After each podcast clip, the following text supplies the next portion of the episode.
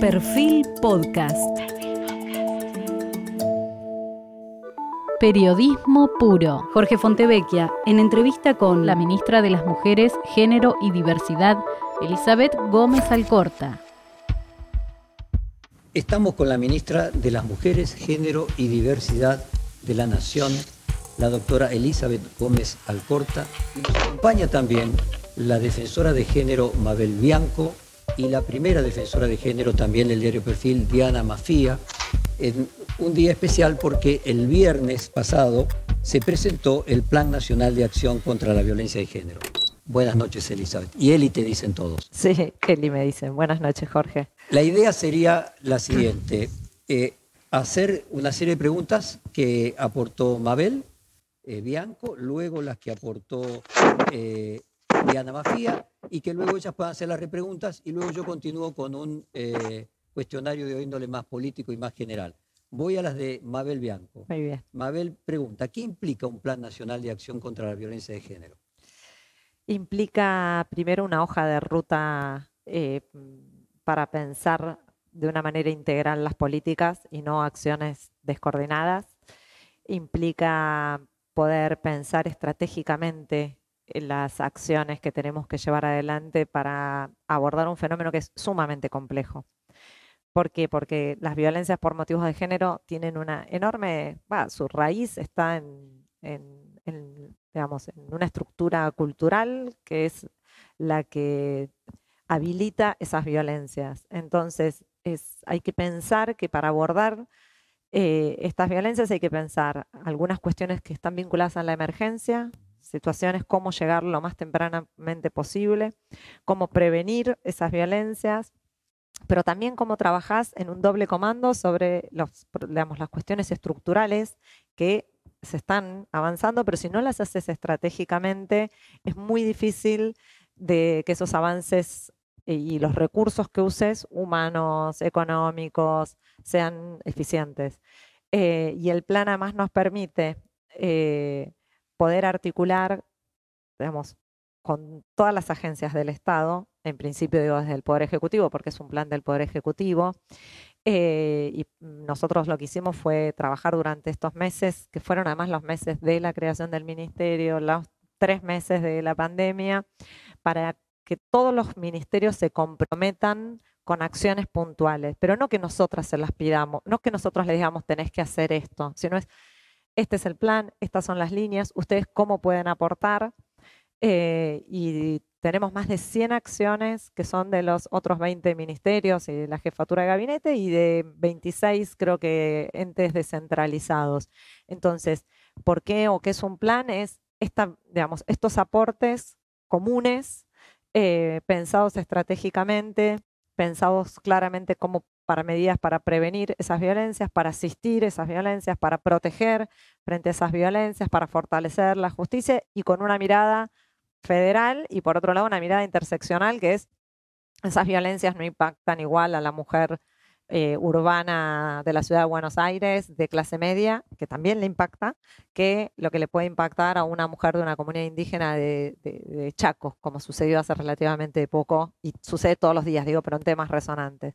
Entonces, hay ciertas interseccionalidades que nosotras tenemos que poder mirarlas como el fenómeno es muy complejo y es muy extendido y son muchas las violencias, no es solo la violencia física, es la violencia psicológica, la violencia institucional, la violencia laboral, la violencia política, la violencia mediática. Si no tenés un plan, es imposible de abordar, eh, porque hay que priorizar recursos, porque hay que articular muchas agencias eh, y porque hay que tener una mirada muy integral. Entonces, un plan es una hoja de ruta centralmente que nos permita caminar y empezar a andar y nosotros entendemos que, más allá de que cada gobierno va a tener su propia mirada, eh, tiene que ser una política de Estado, porque como es un fenómeno tan complejo, si vos no, no lo, eh, mantenés y empezás de vuelta. En ese sentido, Mabel también pregunta, en un país federal, ¿cómo se logra no solo elaborar, sino aplicar un plan así, con las autoridades autónomas que tiene cada provincia? Eh, es una ingeniería institucional y política clave. Creo que el, mayor problema que uno tiene para pensar la efectividad de las políticas es lo que pregunta Mabel. Nosotros tenemos primero tres poderes, porque sin el Poder Judicial eh, y sin los poderes legislativos, pero centralmente el Poder Judicial, pero que además estamos hablando de 24 poderes ejecutivos, 24 poderes legislativos y con un rol fundamental que tienen los municipios, porque cuando una persona necesita asistencia o va a pedir ayuda, va al lugar de cercanía. ¿Cómo se hace? Se hace primero articulando muy fuertemente entre los ministerios del Poder Ejecutivo. Para nosotras, por ejemplo, la articulación con el Ministerio de Justicia y con el Ministerio de Seguridad, pensando en las violencias específicamente, son centrales. Y vamos a trabajar para pensar cómo reducir los femicidios, si vos no trabajás bien con el Poder Judicial y no trabajás bien con las policías y no trabajás bien en las investigaciones, es muy poco lo que vamos a poder hacer nosotras. Pero a la vez, los tres ministerios sabemos que tenemos una tarea muy grande respecto a los consejos federales, que es el modo de articulación con las provincias. Sin esa articulación es una burbuja esto.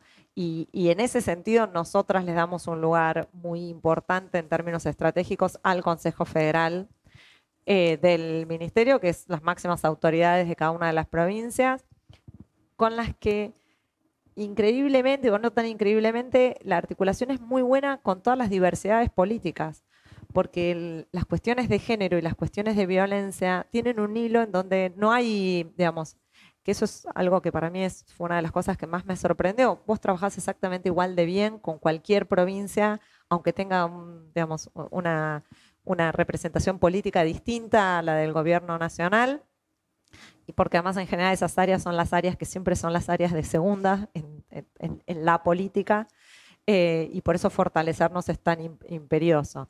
Creo que la, pregunta de Mabel es, es una ingeniería que hay que llevarla muy bien hacia adentro del Poder Ejecutivo, articular muy bien con el Poder Judicial centralmente y poder trabajar con las provincias por medio de los consejos federales y después todo lo que va a ser en términos de territorialidad, pero eso no, era lo que me preguntaba Mabel. pero, Mabel casualmente ponía eh, foco en si en este momento en que los recursos económicos del Estado están orientados a cubrir necesidades más básicas de las personas y de las familias, cómo se financia este plan y si están asegurados los fondos. A ver, eh, hay una parte que tiene que ver con, el, con la ingeniería institucional que tiene que, me parece que no está exclusivamente vinculado con los fondos. A veces la articulación es, hay recursos, lo que no están, esos recursos son articulados. El plan tiene unos recursos que sí están asegurados. De hecho, el principal, eh, el presupuesto está destinado muy fuertemente a un subsidio, un programa de apoyo económico, porque vos sabés, Jorge, que eh, las personas que están en situación de violencia, para poder salir de esa situación de violencia, necesita una cantidad de recursos subjetivos, pero también de recursos materiales para poder salir de esa situación.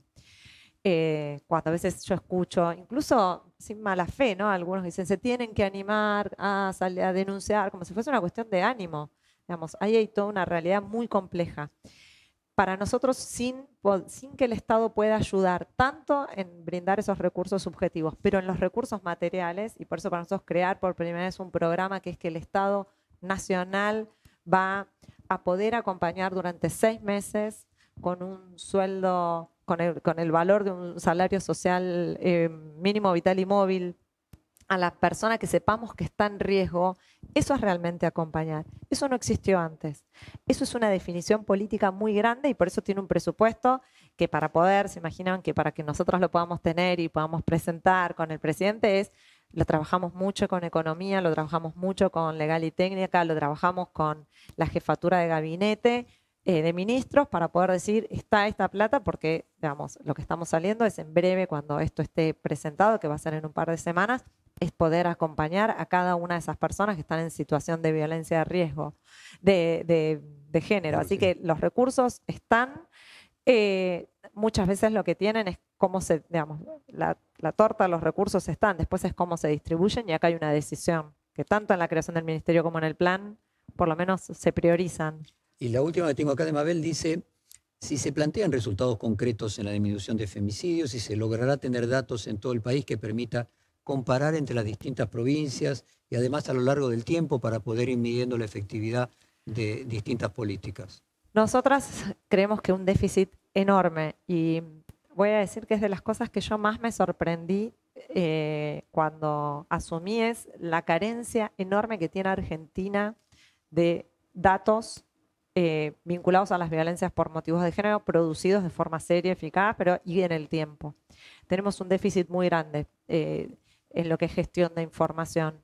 Nosotros creemos y creemos que es esencial para, digamos, para cualquiera que, que trabaje con políticas públicas, pero nosotros creemos que tenemos que construir líneas de base para poder medir, hoy, hoy lo dije, para poder medir en dos años si las herramientas que nos, digamos, un plan es una herramienta, es un camino que buscamos, tenemos varias herramientas, para ver si las herramientas que estamos poniendo, que implican muchos recursos del Estado, mucha gente trabajando, mucha articulación, si de acá a dos años logramos eh, reducir algunas de ellas. Lo cierto es que además tenemos otro déficit enorme por este tema, es que las violencias por motivo de género están subregistradas. ¿Por qué? Porque no se denuncian, digamos, porque se denuncian muy poco. ¿Por qué se denuncian muy poco? Tiene que ver con un montón de factores. Primero, la falta de credibilidad en el Estado, la falta de, de respuestas que puede dar el Poder Judicial frente a esas denuncias, eh, que muchas personas les cuesta visibilizar las violencias como efectivamente violencias. Entonces, nosotras no nos ponemos metas específicas para este primer plan, que es de dos años, pues tendremos otro, porque tenemos que construir esas líneas de base y eso sí es una meta en sí mismo. Eh, es un déficit enorme. Eh, yo, para mí es poco impensado que Argentina no los tuviese en términos nosotros tenemos recién el registro de femicidios en la Corte. Dice que inicialmente lo que se va a empezar a medir es lo que no se estaba midiendo y entonces va a dar un crecimiento de los casos. Un crecimiento no hay líneas. Claro, un crecimiento en la estadística. Y, de hecho, exactamente, y de hecho nosotras parte de lo que pensamos con este programa que se llama Acompañar, que es el que vamos a poder hacer transferencias eh, de dinero y, y, articular además una asistencia junto con esa transferencia, es que eso nos va a habilitar una, una línea inicial muy dura, porque para poder ingresar se va a tener que hacer con un informe socioambiental, etcétera, digamos, una línea que nos va a permitir tener datos. Eh, en un país que es federal, digamos, porque uno podría decir, bueno, ¿cómo se construye eso? Bueno, nosotros los vamos a poder tener.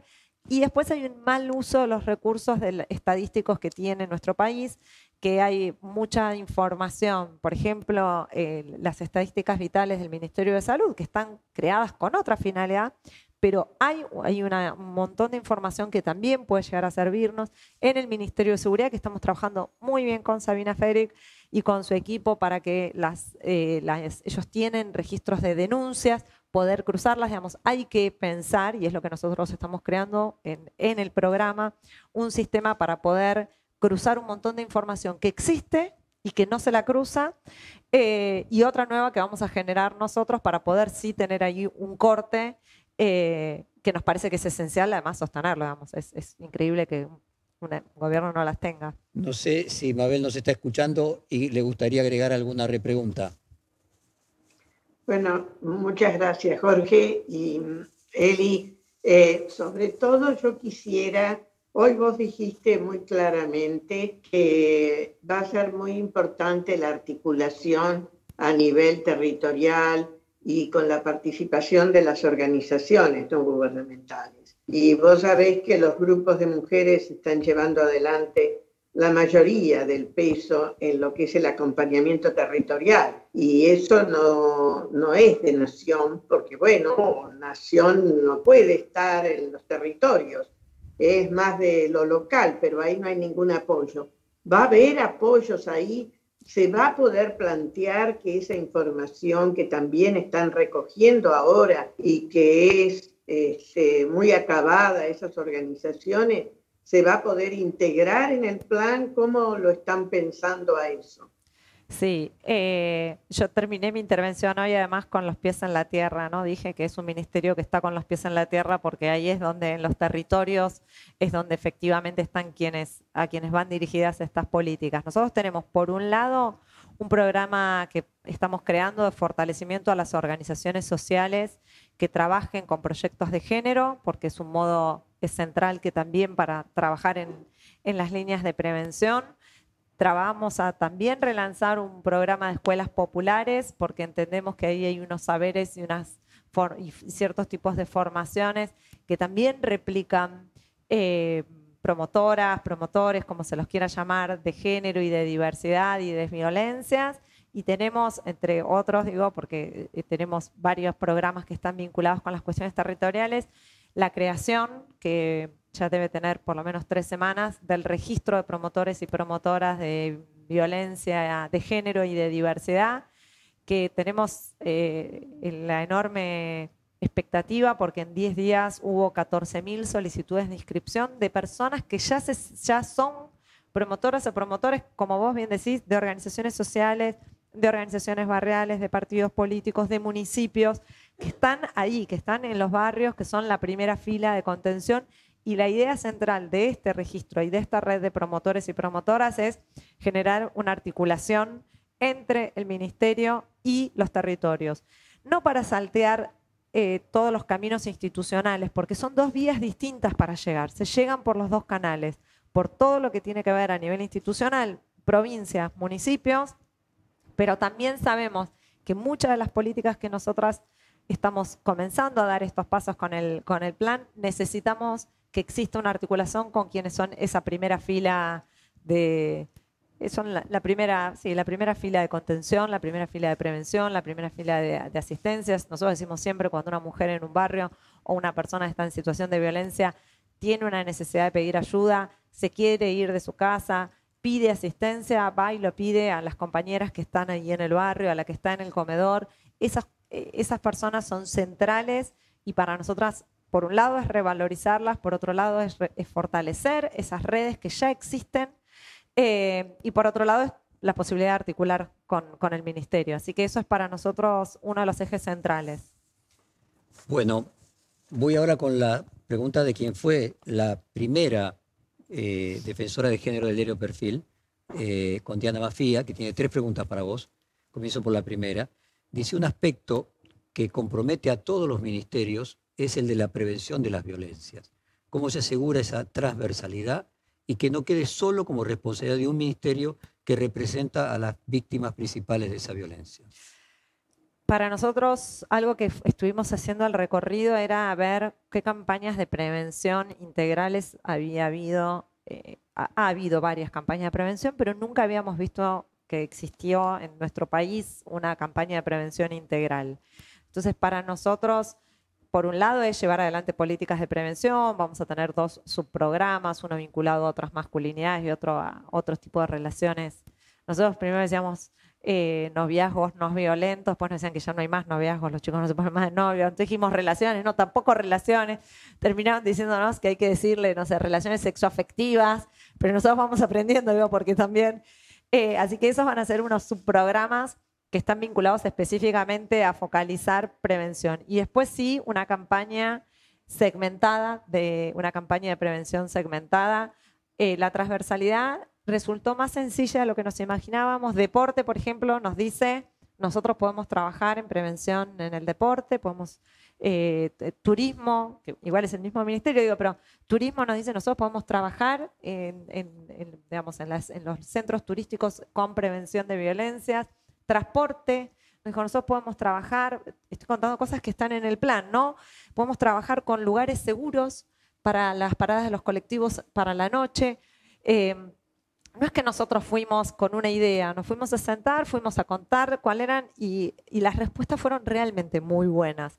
Así que la transversalidad me parece que es más, era más el miedo nuestro de pensar que íbamos a tener que tratar de sacar por la fuerza cosas que cuando uno plantea las ideas eh, brotaban desde, desde los otros años. Así que Diana, no fue tan difícil eh, comenzar este camino. Después sabemos que hay que ejecutar los planes, así que lo veremos más adelante si, si fue tan sencillo como, como por lo menos el diseño.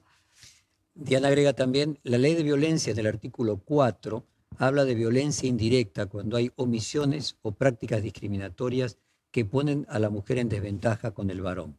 ¿Cuáles son los principales desafíos que amenazan la igualdad y qué obligaciones se implican para los distintos poderes del Estado? Bueno, es una pregunta. Nosotras sabemos que todas esas omisiones eh, que están a la orden del día en cualquiera de los ámbitos institucionales, nosotras los pensamos trabajarlos desde eh, la línea de la igualdad. ¿Por qué digo? Porque el Ministerio tiene dos grandes ejes estratégicos. Uno son las violencias por motivos de género y otros son, las, eh, digamos, cómo trabajar con políticas para checar las brechas de desigualdad. Las brechas de desigualdad en el ámbito de trabajo, por eso yo a donde voy miro estudios. Cuando entró acá lo primero que dijo es que eran todos hombres.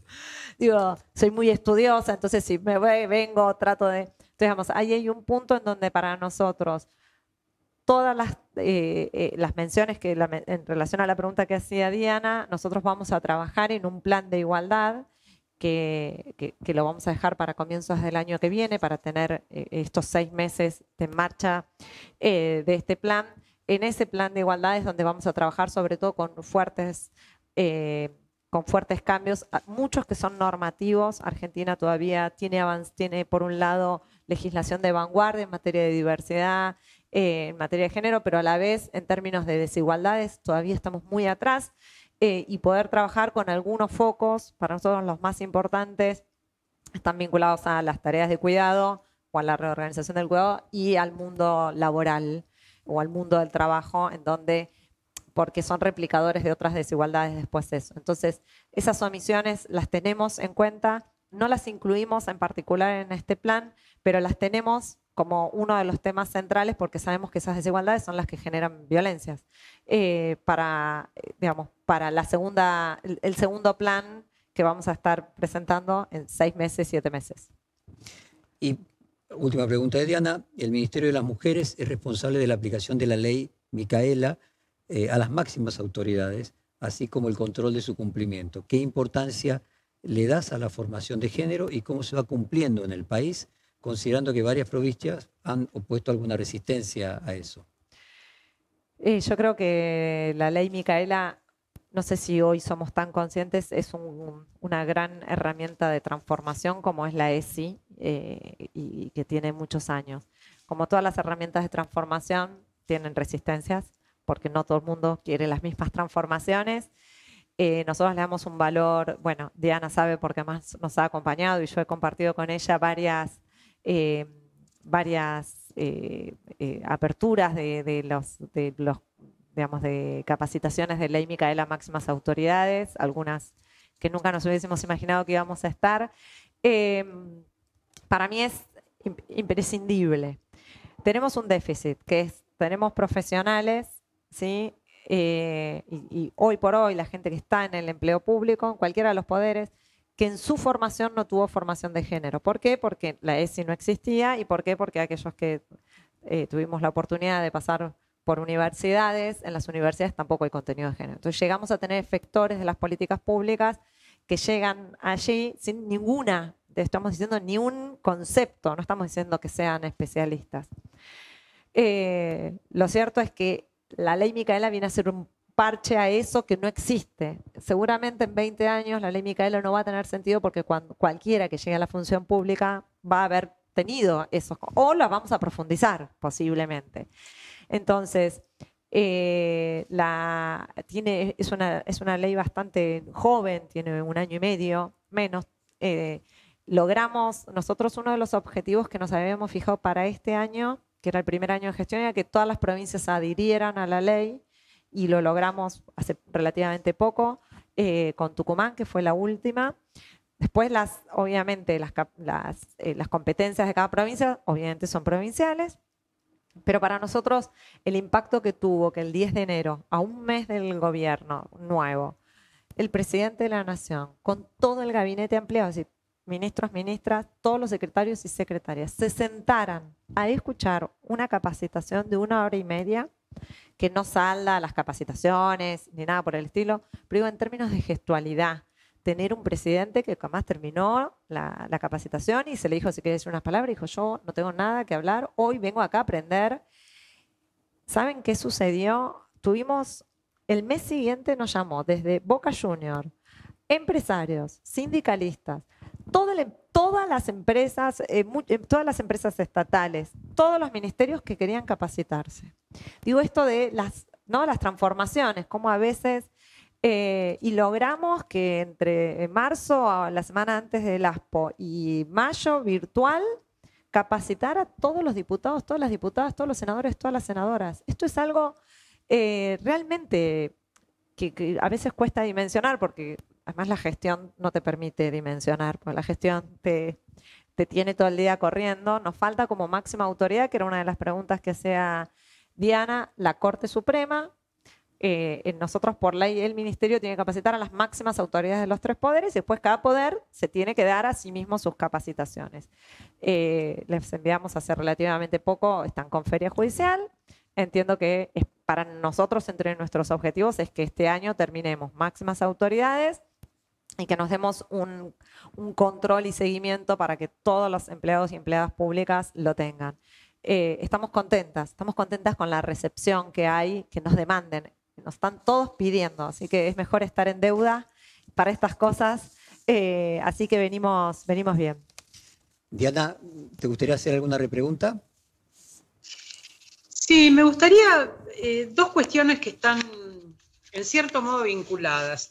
Eh, estuve leyendo el, informe ejecutivo del plan, porque el plan es muy largo, pero me parece que tiene algunas cuestiones extraordinarias, sobre todo de fundamentos. Hay un aspecto en el que hemos insistido dentro del grupo de asesoras que nos han invitado a colaborar con el Ministerio de Mujeres, Géneros y Diversidades, que es la situación de las personas en prostitución. ¿Qué eh, condiciones de apoyo estructural, material se pueden prestar que no signifiquen un estigma, que no signifiquen, sobre todo, naturalizar el sistema prostituyente o naturalizar el proxenetismo. Creo que hay allí hay eh, dificultades muy grandes para establecer diálogos que produzcan acciones en común. Quiero saber si el Ministerio está pensando en algo vinculado con este sector, sobre todo porque pensando en las cuestiones de diferencias de género, eh, una proporción altísima de travestis y personas trans están en prostitución viven de la prostitución. Entonces, me parece que pensar soluciones integrales en estos segmentos tan frágiles eh, es un desafío. Y la otra cuestión que está en cierto modo vinculada, me interesó muchísimo ver eh, el énfasis puesto en la elaboración de datos, porque efectivamente me parece muy importante. Y hay una cuestión de enfoque en la elaboración de datos que tiene que ver con la predicción de riesgo. Y la verdad es que la percepción de riesgo, al estar tan naturalizada la violencia, es lo que decía Eli en otro momento, ¿no? Eh, aprender a ver la violencia, cómo, cómo denunciar aquello que ni siquiera percibís que es una violación de tus derechos o que es justiciable o que alguna institución está destinada a protegerte en ese aspecto. Entonces, quisiera un poquito más de precisión acerca de cómo se va a aplicar este enfoque de predicción de riesgo o si la idea es obtener de allí datos para poder aplicarlo en el futuro. Estas serían mis dos repreguntas. Bien. Eh, la primera, eh, compartimos, sabes, la, mirada y la preocupación sobre, sobre la situación de muchísimas personas, sobre todo, digo, no, no sobre todo, pero sí muchísimas de la población travesti trans que viven de la prostitución para nosotros eso está en, nuestras competencias, lo pensamos siempre desde el plano de, igualdad y de diversidad. Estamos, si no me equivoco, hoy firmé, o vamos a estar firmando el lunes, si no, eh, eh, un programa de inclusión de derechos para la población travesti trans eh, que nos va a permitir centralmente focalizar en esta población que sabemos que es estructuralmente vulnerada con una expectativa de vida de 40 años, algo que a mí me parece que hace 200 años como sociedad dejamos de tener esa expectativa de vida y pensar que hoy en nuestro país sigue, sigue habiendo una población muy específica, es algo que a mí me parece inaudito. Eh, el, Ministerio y el Poder Ejecutivo tienen una posición muy, muy férrea que que la hemos dicho desde el, desde el principio respecto del cupo laboral trans. Eh, hemos estado acompañando y vamos a seguramente en las próximas semanas tener algunas novedades eh, a los proyectos que están en el, en el Congreso y nosotras creemos que hay que trabajar por ampliación de ciudadanía respecto de esta población, no digo solamente la travesti trans, eh, y sí creemos que hay que hacer un trabajo que el Ministerio lo va a tomar, lo está tomando que es eh, terminar también con la criminalización a partir de contravenciones que hay a lo largo y a lo ancho de nuestro país, lamentablemente todavía eh, de persecución a quienes eh, ejercen la prostitución, que solamente generan mayores vulnerabilidades. Así que, digamos, para nosotros eso forma parte de nuestra agenda. de hecho, hay algunos de los programas que ya están, que creo que no, firmé hoy varios, creo que hoy firmé el anexo, estamos trabajando en esa línea. Y sobre la cuestión de la información, la predicción de riesgo, nosotros creemos que hay que crear ciertos indicadores de riesgo, cosa eh, que yo soy abogado penalista, pero me lo explican quienes trabajan en gestión de, la información, que no estén solamente basados en las, personas que están en esa situación de violencia, sino también en los agresores. Es decir, no es lo mismo un agresor. Eh, que tiene, por ejemplo, un arma, ¿sí? ¿Por qué? Porque es o miembro de una fuerza de seguridad o porque tiene un arma registrada. No es lo mismo un agresor en una situación de violencia de riesgo si ya sabemos que tiene antecedentes de hechos violentos, aunque no sea respecto de esa persona, digamos.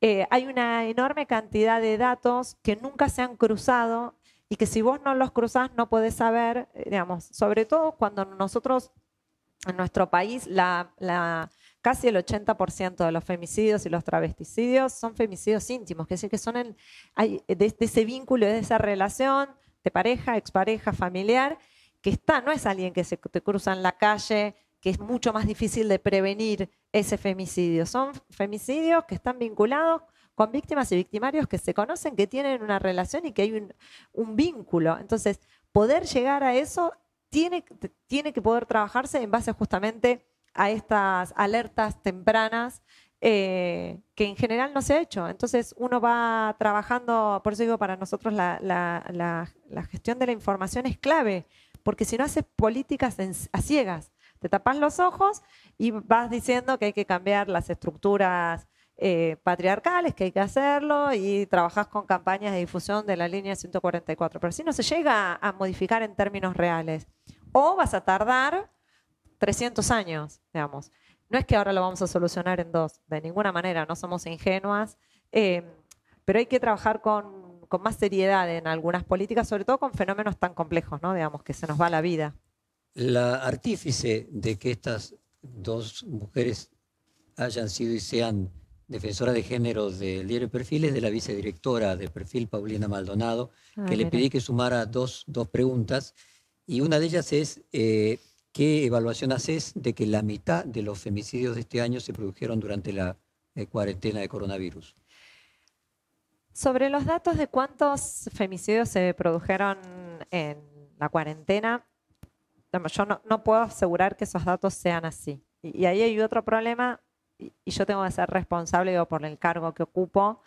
Eh, nosotros trabajamos con datos oficiales que los tiene la Corte Suprema de Justicia de la Nación, eh, a, partir de un informe que se elabora con un método eh, a nivel federal y que como se trabaja con fuentes primarias, las fuentes primarias son las causas judiciales, no las causas de femicidio, eh, las causas de muertes violentas de mujeres, travestis y trans.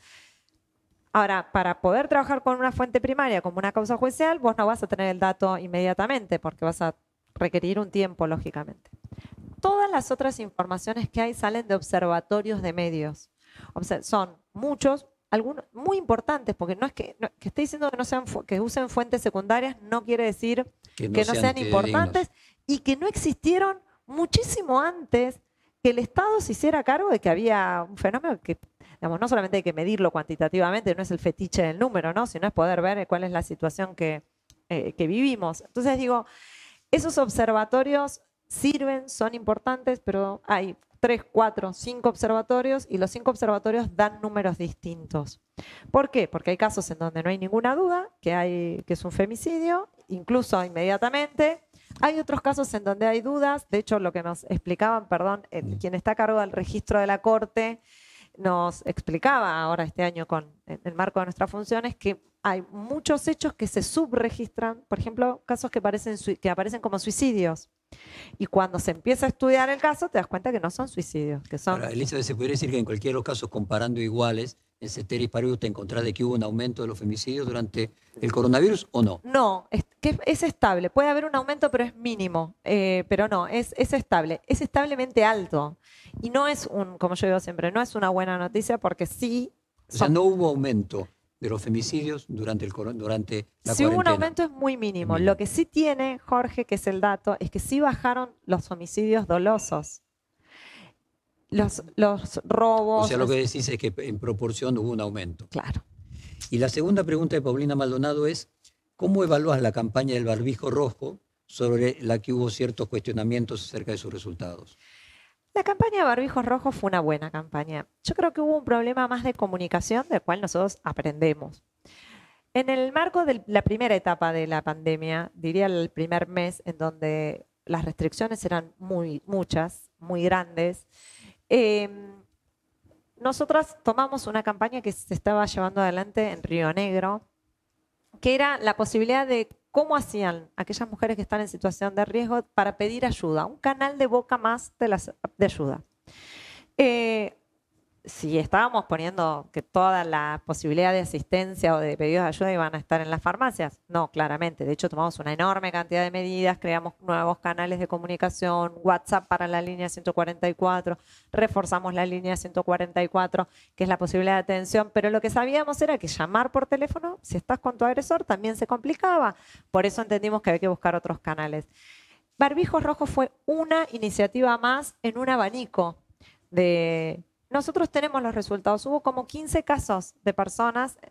¿Es poco? Sí, es poco. ¿Tuvo algún costo? No, no tuvo algún costo. ¿Tuvo algún problema en términos de que eh, tuvo algún impacto negativo? No, no tuvo ningún impacto negativo. Hubo casos en donde se acercaron, algunos llamaron al 911.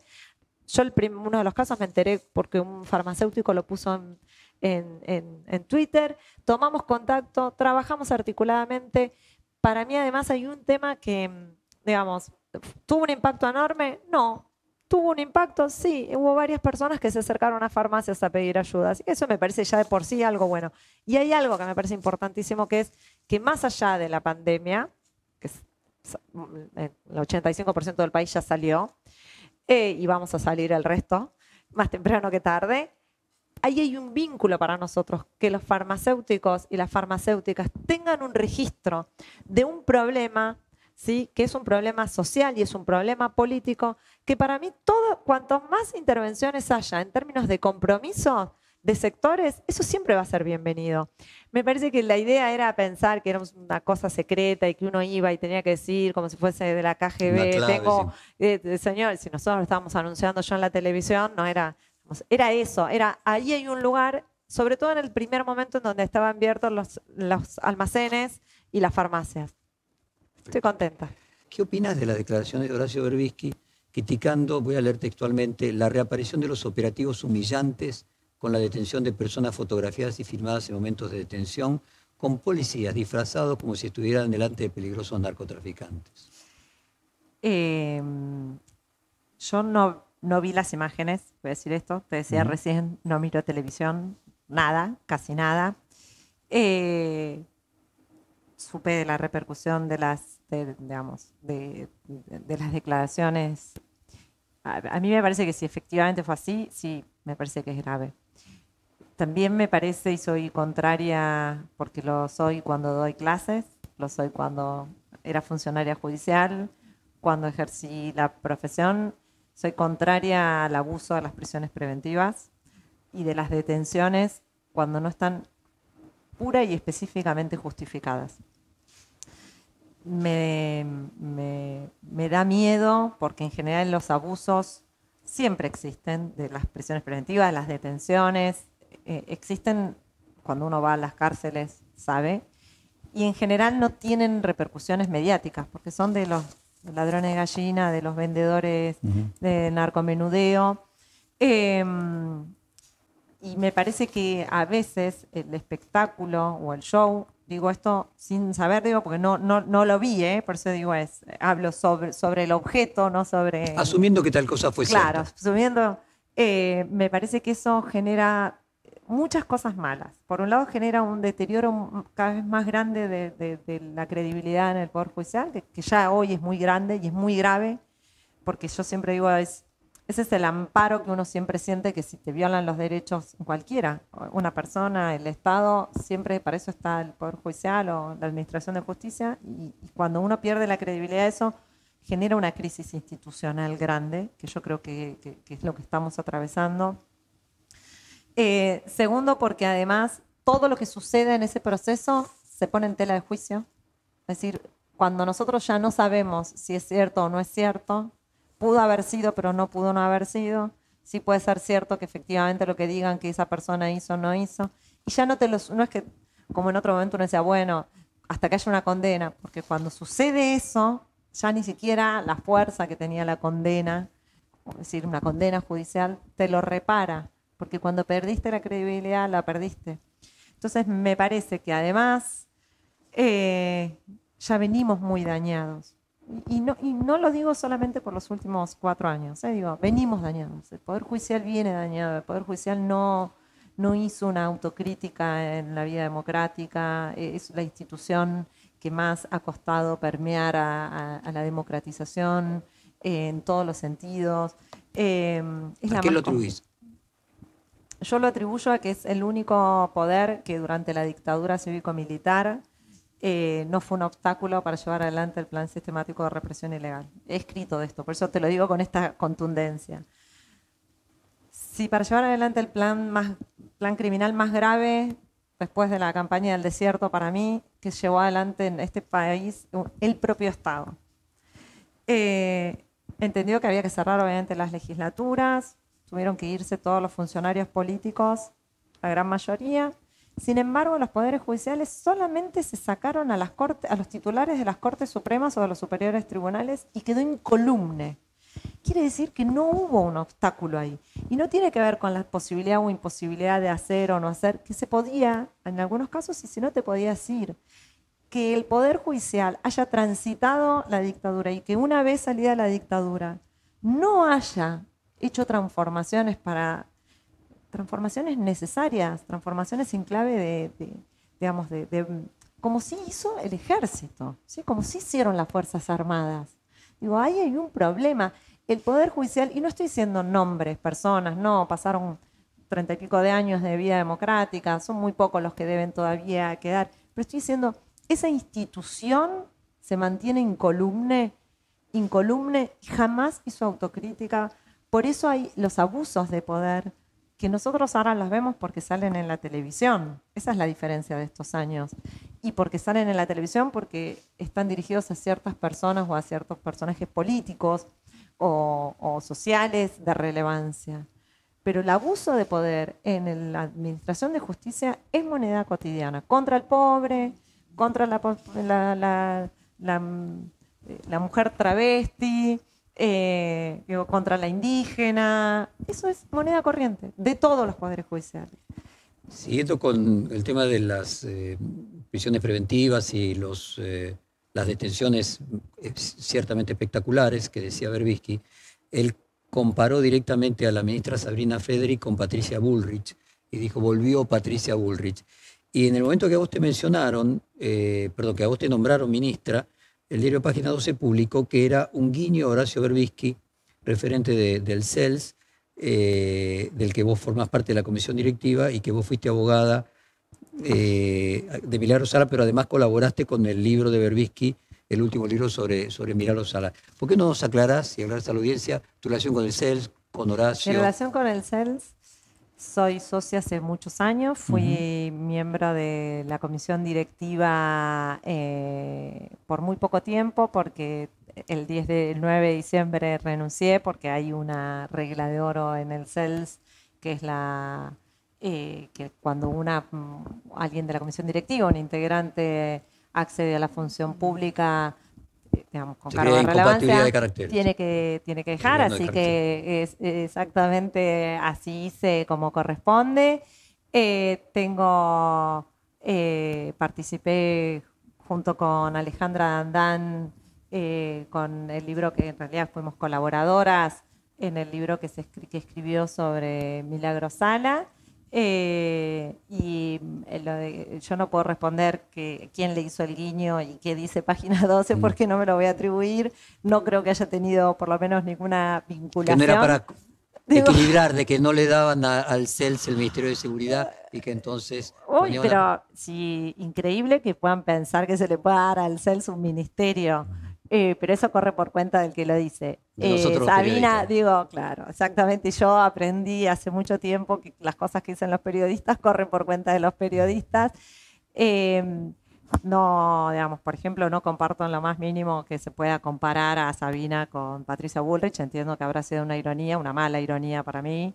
Eh, Sabina Federica ha dado cabales muestras en el corto tiempo de centralmente, y para poner uno de los ejemplos de tantos otros, de tener una firme posición en contra de la y darse una política específica respecto de, por ejemplo, la violencia institucional, no tolerar ningún hecho de violencia institucional en las fuerzas, ha dado cabal demostración del abordaje que le da a los conflictos indígenas que es diametralmente distinto a la del gobierno anterior y ha demostrado, por poner tres ejemplos, digo, de los cuales doy fe, em, seguramente serán muchísimos otros respecto a las políticas de género, teniendo un área de género y un equipo de género con el que estamos articulando de una forma eh, absolutamente maravillosa. Eh, por otro lado, entiendo que de existir la espectacularidad, poco debe depender de un ministro, digamos, e-, ese accionar pero bueno, igual está bien estar alertas. Y hablando de eso de espectacularidad, ¿viste el conflicto que se genera últimamente entre el ministro de Seguridad bonaerense y nacional? Que hay violencia de género ahí es eh, cuando eh, Bernie, podríamos decir, critica de manera airada o no? Eh, no, sé si hay violencia de género. Yo creo que ahí hay un, digamos, hay un, un personaje yo no estoy para psicoanalizarlo, digamos, podría llegar a ser, pero no estoy para psicoanalizarlo. Si efectivamente algunos comentarios con fuerte desdén y, malos modos están vinculados a que quien ejerce la, función de ministra de Seguridad es una mujer o no. Em, creo que ahí yo lo, digamos, entiendo que hay una cuestión muy del personaje, eh, del personaje público, creo que nos hace mal eh, ese personaje, nos hace mal socialmente, digo, no estoy pensando en, eh, eh, la verdad es que la alineación entre el gobierno nacional y el gobierno provincial es, muy buena, digamos, no creo que eso asemella, estoy diciendo nos hace mal en términos políticos, nos hace mal, digo, y en eso hay que ser muy, muy firmes, hay que ser muy críticos, que digamos que cualquier tipo de desautorización que se quiera hacer utilizando, y no, voy a poner este ejemplo, pero son infinitos, y voy a poner un ejemplo totalmente distinto, pero niveles de violencia política que están dirigidos hacia funcionarias que son mujeres, por ejemplo, Felia Fernández, quien eh, yo me, me, sorprende el nivel de violencia y de virulencia en esa violencia, que ahí sí creo que está sin lugar a dudas vinculado a que es mujer, a que es joven, a cómo una mujer joven puede ejercer un cargo en la legislatura. Eh, yo creo que igual tenemos que ser muy firmes en, no tolerar y en ser muy claros, centralmente en que nos hace mal, nos hace mal socialmente que un alto funcionario de una cartera sumamente importante en un momento como el que estamos em, se dedique a, a hacer como un berrinche, ¿no? porque uno nosotros lo podemos ver así, nos hace mal, nos hace mal eh, socialmente y creo que es importante, eh, nosotros hablamos mucho con Sabina de esto, ella no, no, no, no lo toma como un ataque, no voy, a, no, voy a hablar en representación, pero ella, no, digamos, ella está muy tranquila, está muy tranquila con su función. ¿Y no cree que el hecho de que sea mujer justifica eh, o crea en alguna medida esos ataques? Yo no lo puedo decir eso. ¿Y vos lo crees? Sí, creo que sí, que seguramente. Creo que es más difícil para cualquier varón atacar de un modo tan, eh, o hacer enunciaciones con algún tono de agresividad cuando se trata de otro varón. Pero igual en el caso de Bernie puede que, no, puede que no, porque tenemos ejemplos de que no. Que hablaba Diana antes de eh, violencia psicológica. Sí, ahí eh, cuando se trata de funcionarias o políticas, eh, cuando hablamos de ese tipo de violencia, nosotros decimos que es violencia política, porque uno lo que intenta es... O sea, violencia política de género. Claro, la violencia política es uno de los tipos de violencia de género. En la ley, ¿Cómo, cómo es eso? A ver. la ley establece modalidades y tipos de violencias. Una de ellas es la violencia política, es cuando vos ejerces, eh, digamos, tratás o agredís, o aunque no sean agresiones, despectivamente a una mujer política, eh, caracterizándolo en relación a su género. Entonces, cuando vos decís, eh, a mí me pone alguien, yo las redes no, no soy por suerte es muy, muy adepta a las redes, me dicen, anda a lavar los platos, ¿sí? Deja de, vos, ministro, vos, ¿por qué, por qué no te vas a lavar los platos? Voy a poner algo sencillito y, y que no sea Y un no tono muy agresivo porque se entiende. Eh, lo que están queriendo decir es, vos no sos una política de verdad, vos no sos una funcionaria de verdad. No le dirían andaba a, a lavar los platos A Martín mi- Guzmán. ¿Sí? ¿Por qué? Porque Martín Guzmán es un funcionario de verdad, un político de verdad, porque es varón y porque trabaja en economía. En cambio, las mujeres, sos una legisladora, salí y, y después una yegua, o cualquier, digo, para decir los que normalmente se utilizan en relación a las mujeres, hay un tipo de ensañamiento en esa política que lo que te busca es descalificar a vos como política, corriendo el eje, no sos una funcionaria política, sino sos una mujer al cual te voy a descalificar. Digamos, dentro de tu ministerio, además, no es simplemente de la mujer, sino de cualquier otro tipo de discriminación. ¿Eso sería una discriminación? No, eh, en la dis- cualquier tipo de discriminación Bueno, es otras el discriminaciones, quiere decir. No, digo, claro, mujeres y géneros, digamos, diversidades. Todo lo que es otro tipo de discriminación es el Cualquier, INADI. cualquier diversidad. Sí, sí, diversidad, sí, eh, eh, gay, lesbianas, travestis, trans, bisexuales. De raza, No, de raza no.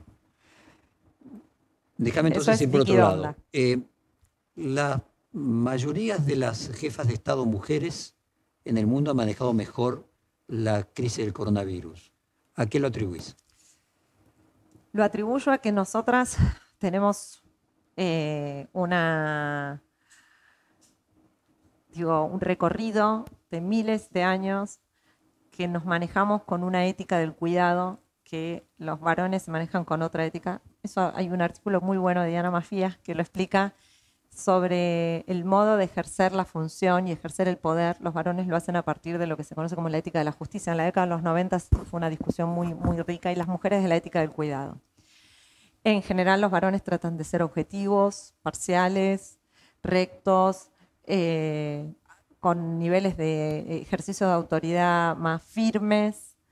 ¿Por qué? Porque históricamente ese ha sido la- el modo. En cambio, en nuestro ámbito, que siempre fue el ámbito de lo privado, lo doméstico, del cual estamos intentando salir, aunque nos cueste y nos pongan tantos obstáculos, siempre estuvo vinculado al cuidado, al cuidado de los otros, al pensar en otro, al pensar el- al otro no en la situación en abstracto o, objetiva, sino a un otro situado o a una otra situada. Es pensar en redes, digamos, es pensar que muy pocas cosas las puedes hacer vos, las tenés que hacer en conjunto. Esa ética del cuidado no, la tienen todas las mujeres, sino podríamos decir que es centralmente femenina, Un como porcentaje- Un tampoco... porcentaje mayor. sí. ¿Y y qué va a cambiar a la política, la feminización de la política? ¿Cómo, cómo va a ser el mundo dentro de 10 años después del empoderamiento de las mujeres? Me gusta en que lo pongas en 10 años que van a estar los Bueno, en dos años, en dos que- No, no, igual me gusta, me gusta. No, no, si en 10 años vamos a cambiar el mundo. Nosotras ponemos en el centro de la política la vida. ¿Sí? Es la vida lo que está en el centro de la política. Entonces, cuando yo pienso la economía, ¿sí? yo pienso la economía también pensando la economía de los cuidados, pienso en cómo, cambios en, los modos de producir, por ejemplo, eh, que estén vinculados a la vida. Eh, y no digo a la vida porque somos dadoras de vida, sino porque centralmente durante muchísimos y muchísimos miles de años, nosotras pensamos así nuestra vida, eh, nuestra vida en comunidad. Entonces, creo que ahí hay algo que está vinculado con la empatía, con la cercanía. Nosotros hacemos política de la cercanía, hacemos política desde la empatía, no hacemos política de la distancia, de ver quién es el que más, ¿sí? Yo te digo, entonces vos me vas a decir, vos me vas a respetar a mí, vos me vas a respetar a mí, pues yo me voy a mostrar como una persona que también soy sensible, a pesar de que soy, a pesar de que puedo tener mucho carácter, a pesar de, entonces que puedo hablar desde otro lugar, que tejemos redes de otro lugar. Para nosotros el ministerio, me vuelvo un segundo, pero es, es para llegar a lo mismo Es un ministerio nuevo. Muy pocas veces alguien tiene la oportunidad de crear un ministerio. Eh, tiene enormes dificultades por la burocracia, por las implicancias que eso tiene, por tener... Pero nosotros tenemos una posibilidad, que yo desde el día uno, se lo digo a todas, nosotros podemos demostrar que se puede hacer política de otra forma. ¿Y qué significa eso? Significa que nosotras no nos pensamos de otro modo, tomamos decisiones de otro modo, eh, creemos que no, no te da más poder tener más cosas, sino hacer más con otros y con otras. Hoy para nosotros otro pensaría distinto, diría, ay, bueno, pero vos tenés, armás un plan que dependés un montón de los demás. Eso es una mirada de la política. ¿sí? Yo al revés, yo digo con orgullo, voy a hacer esto con Catopodis, esto lo voy a hacer con Matías Lamens, esto lo voy a hacer con Guado, esto lo hago con Sabina y con Marcela. Ese modo de hacer política es otro modo de pensar la función pública. Nosotras no queremos choferes, ¿sí? nosotras te puede parecer una pavada, pero nosotros decimos es, ninguna funcionaria que, cita una reunión no la empieza en horario. Si yo voy a abrir una reunión y yo voy a estar en la reunión, yo tengo que ser la primera que tengo que estar, no voy a ser la última. Porque eso, ¿sabes que me van a estar esperando todos? No, al revés. ¿Sí? Yo soy la que voy a estar porque yo soy la que tengo que abrir. ese es un carácter que tiene que ver con la feminidad? Yo creo que tiene que ver con características del feminismo. No sé si de la feminidad, del feminismo. Sí. Vos medalla de oro en la facultad, me parece que tiene que ver con otros elementos de la característica. Puede Pero ser. bueno, se nos acabó el tiempo, quería agradecerte mucho, mucha suerte en este plan de lucha contra la violencia de género y esperemos que tenga mucho éxito. Muchas gracias, realmente. Perfil Podcast.